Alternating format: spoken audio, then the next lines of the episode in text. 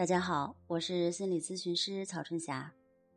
我们的公众号是“重塑心灵心理训练中心”。今天我们要聊的话题是：掌握潜意识的神秘力量，利用它让你更健康。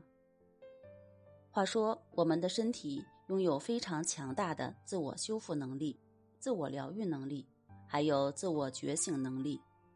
人体呢，相当于一个小宇宙。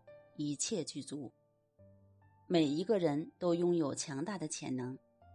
潜意识相当于一个蕴藏宝藏的宝库。当你拥有了某种坚定的信念时，不被任何负面情绪所左右，那些看似不好的事情也会对你束手无策。台湾大学病理科教授李峰，年轻时在加拿大留学，被发现患上了癌症。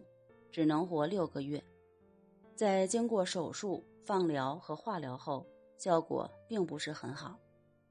于是他决定暂时放弃，依靠内心观念的修正、饮食生活的调整、身心健康的训练，来让生命重焕生机。至今，他已经多活了三十多年。而近代著名的梦参老和尚，在他八十岁的时候查出了直肠癌。手术以后，医生断言他最多活不过五年。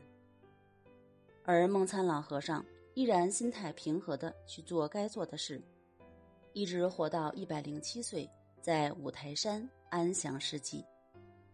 我们与生俱来就有自我疗愈的神秘力量，管好你的心念、情绪才是长寿的秘诀。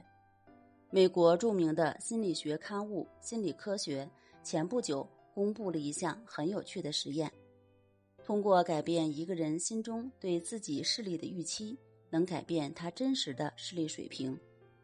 我们都知道，普通的视力表上面的字大，越往下越小。被测试者有一个心理预期，越往下就会越看不见。而在这项实验中，试验者将视力表的字幕设计为上小下大。被测试者的心理预期被扭转过来，越往下应该看得越清楚。最后实验的结果非常惊人，被测试者的视力水平有了大幅度的提高，在普通视力表中看不清的字母，现在也能看清楚了。这个实验有点像安慰剂的效应。所谓安慰剂，是说本身并没有任何治疗作用，但在患者不知情的情况下。出于对医生的信任、自身的心理暗示和疗效的期待，就完全可以达到改善症状、缓解病情的效果。这个实验结果也表明，我们的身心是一体的，在意念和躯体之间存在着奇妙而隐秘的关系。生理会引起心理的变化，而心念更能主导生理的改变。有一些人虚弱、无助、多病，常常是一种习惯性无助，而不是必然的生理过程。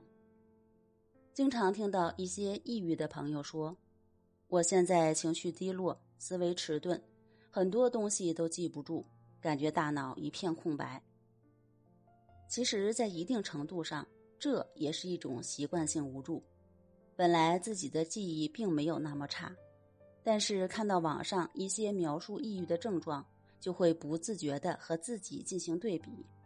一旦发现有一天忘了一些东西，就会给自己贴上反应迟钝、记忆力差的标签。结果呢，越是给自己这种负面的心理暗示，记忆力真的越来越差了。所以，好好利用潜意识的力量，多给自己一些积极正面的心理暗示，这样。在不知不觉中，你会发现心理会改变生理，你的身体会越来越健康。那么，怎样给自己积极正面的心理暗示呢？誓言法就是不错的选择。在李老师《战胜抑郁》的书上有很多誓言句子，大家可以对照书上的句子进行练习。好了，今天的话题我们就聊到这儿，那我们下期节目再见。